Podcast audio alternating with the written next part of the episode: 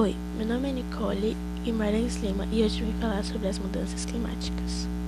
As mudanças climáticas são alterações no estado do clima da Terra que persistem por um longo período de tempo.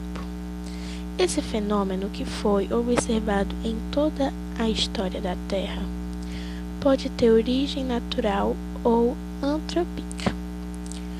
Atualmente, essas mudanças têm ocorrido de forma intensa em razão da ação do homem. As mudanças climáticas são uma grande ameaça à biodiversidade e são um dos principais problemas ambientais no século 2001.